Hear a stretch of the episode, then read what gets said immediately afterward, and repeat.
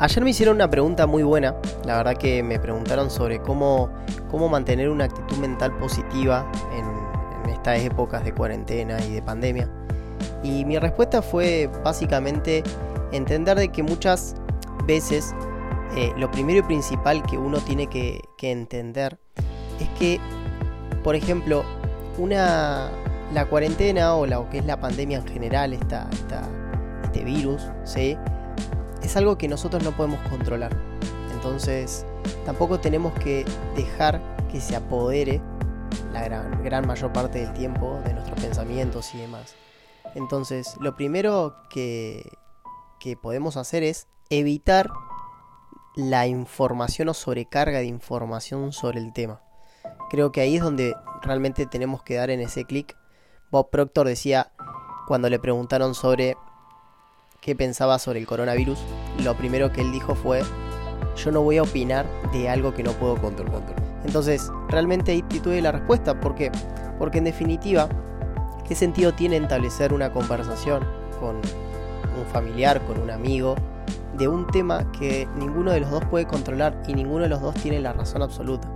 Entonces, es básicamente una pérdida de tiempo la que están haciendo esas dos personas estableciendo algo que no tiene un fin, ¿sí? Entonces, por otro lado, obviamente, el hecho de estar aislado, el hecho de estar encerrados, ¿sí? el hecho de estar no teniendo la rutina que uno tenía diariamente, eso también te condiciona, ¿sí? Pero de esas situaciones, lo inteligente es poder realmente rescatar lo positivo de cada situación, sea buena o sea mala, pero siempre hay un lado bueno y hay un lado negativo. Entonces, la pregunta es en qué te vas a centrar vos la gran mayor parte del tiempo. ¿Por qué?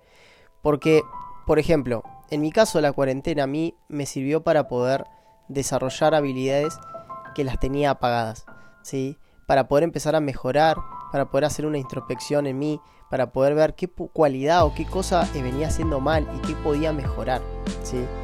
Lo que yo veo realmente positivo de todo esto es que muchas personas lo han tomado por ese lado también y han crecido muchísimo en este tiempo. Obviamente que en el día a día, para uno poder mantener una actitud mental positiva, lo importante es poder cuidar tu ambiente.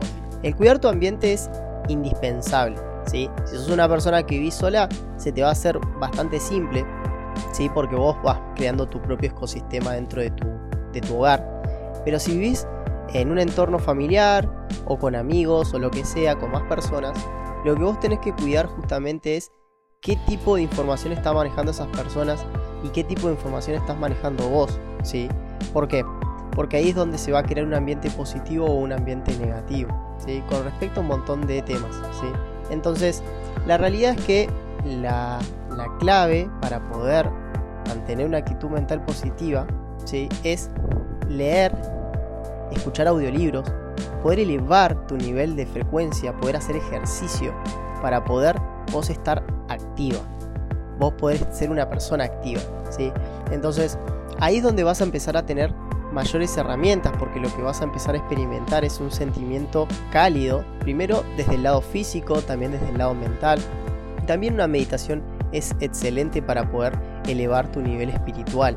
Entonces con eso vas a poder generar un equilibrio en el que también a la vez vas a estar ocupado y tu mente al estar ocupada en aspectos enriquecedores, obviamente que le va a ser muy difícil tomarse el tiempo de tener eh, pensamientos negativos o actitudes negativas, ¿sí?